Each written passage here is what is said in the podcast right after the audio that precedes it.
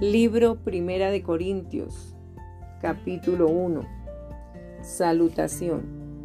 Pablo, llamado a ser apóstol de Jesucristo por la voluntad de Dios, y el hermano Sóstenes. A la iglesia de Dios que está en Corinto, a los santificados en Cristo Jesús, llamados a ser santos con todos los que en cualquier lugar invocan el nombre de nuestro Señor Jesucristo, Señor de ellos y nuestro. Gracia y paz a vosotros, de Dios nuestro Padre y del Señor Jesucristo. Acción de gracias por dones espirituales. Gracias doy a mi Dios siempre por vosotros por la gracia de Dios que os fue dada en Cristo Jesús. Porque en todas las cosas fuisteis enriquecidos en Él, en toda palabra y en toda ciencia, así como el testimonio acerca de Cristo ha sido confirmado en vosotros, de tal manera que nada os falta en ningún don esperando la manifestación de nuestro Señor Jesucristo, el cual también os confirmará hasta el fin, para que seáis irreprensibles en el día de nuestro Señor Jesucristo. Fiel es Dios, por el cual fuisteis llamados a la comunión con su Hijo Jesucristo nuestro Señor. ¿Está dividido Cristo? Os ruego, pues, hermanos, por el nombre de nuestro Señor Jesucristo, que habléis todos una misma cosa y que no haya entre vosotros divisiones, sino que estéis perfectamente unidos en una misma mente y en un mismo parecer. Porque he sido informado acerca de vosotros, hermanos míos, por los de Cloé, que hay entre vosotros contiendas. Quiero decir que cada uno de vosotros dice, yo soy de Pablo, y yo de Apolos, y yo de Cefas, y yo de Cristo. ¿Acaso está dividido Cristo? ¿Fue crucificado Pablo por vosotros? ¿O fuisteis bautizados en el nombre de Pablo?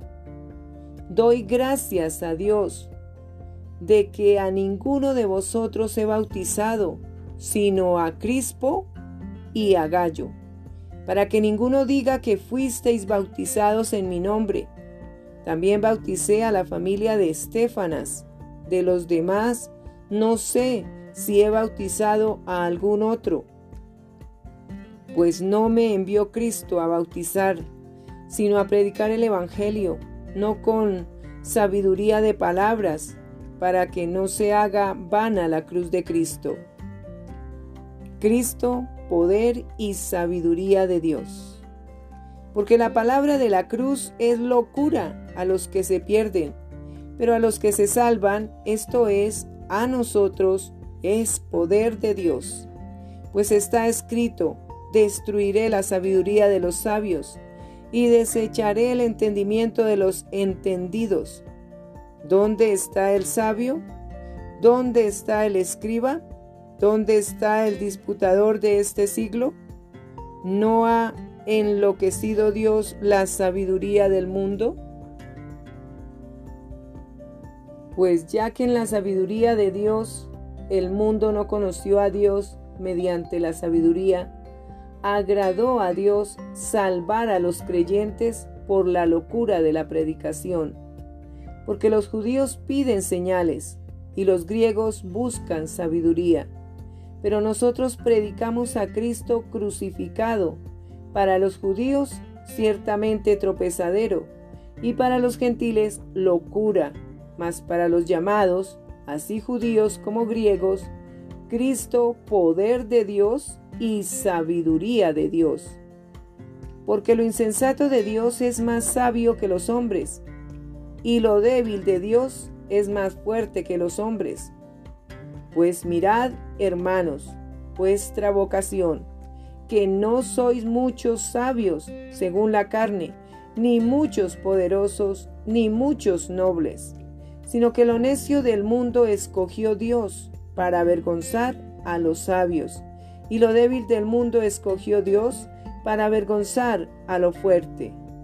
Y lo vil del mundo y lo menospreciado escogió Dios, y lo que no es para deshacer lo que es, a fin de que nadie se jacte en su presencia, mas por, por él estáis vosotros en Cristo Jesús, el cual nos ha sido hecho por Dios sabiduría, justificación, santificación y redención. Para que como está escrito, el que se gloría, gloríese en el Señor. Libro Primera de Corintios, capítulo 2. Proclamando a Cristo crucificado. Así que, hermanos, cuando fui a vosotros para anunciaros el testimonio de Dios, no fui con excelencia de palabras o de sabiduría, pues me propuse no saber entre vosotros cosa alguna sino a Jesucristo y a este crucificado. Y estuve entre vosotros como con debilidad y mucho temor y temblor. Y ni mi palabra ni mi predicación fue con palabras persuasivas de humana sabiduría, sino con demostración del Espíritu y de poder, para que vuestra fe no esté fundada en la sabiduría de los hombres, sino en el poder de Dios. La, la, revelación por el Espíritu de Dios.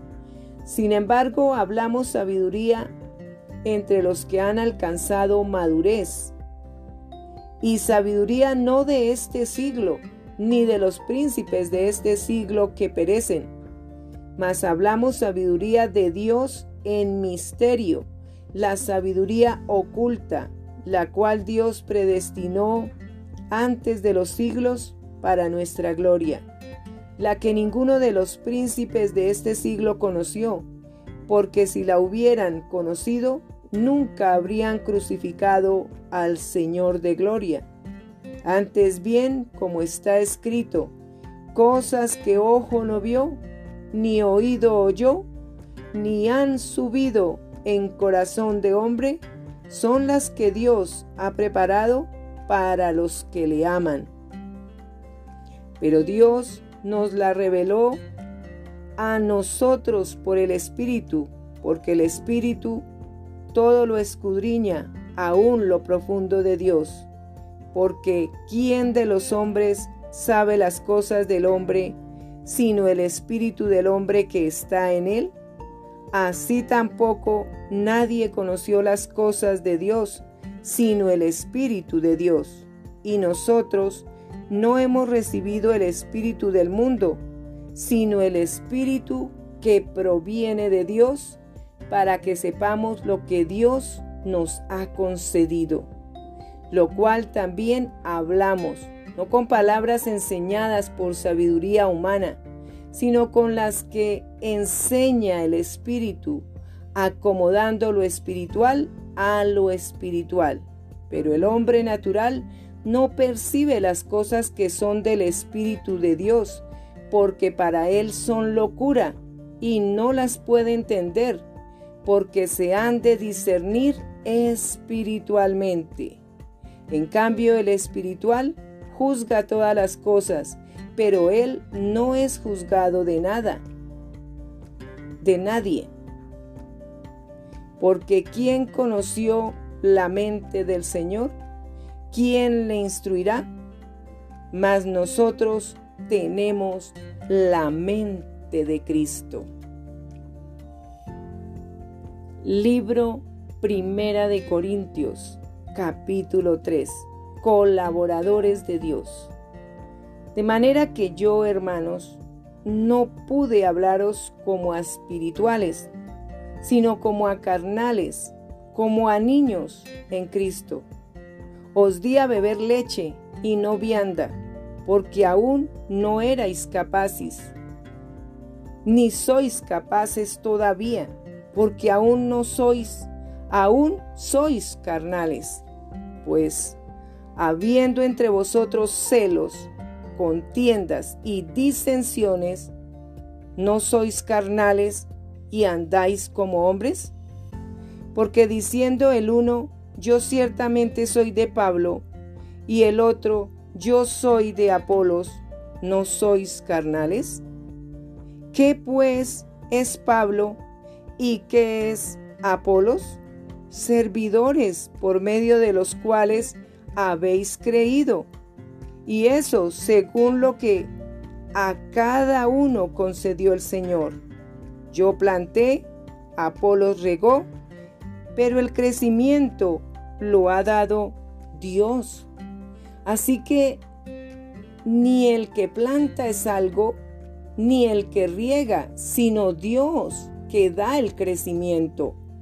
Y el que planta y el que riega son una misma cosa aunque cada uno recibirá su recompensa conforme a su labor, porque nosotros somos colaboradores de Dios y vosotros sois labranza de Dios, edificio de Dios, conforme a la gracia de Dios que me ha sido dada.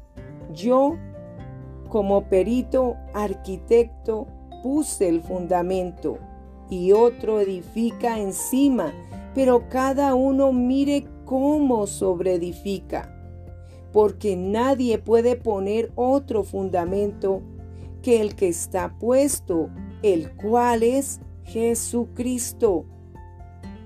Y si sobre este fundamento alguno edificare oro, plata, piedras preciosas, madera, heno, hojarasca, la obra de cada uno se hará, se hará manifiesta, porque el día la declarará, pues por el fuego será revelada y la obra de cada uno, cual sea, el fuego la probará.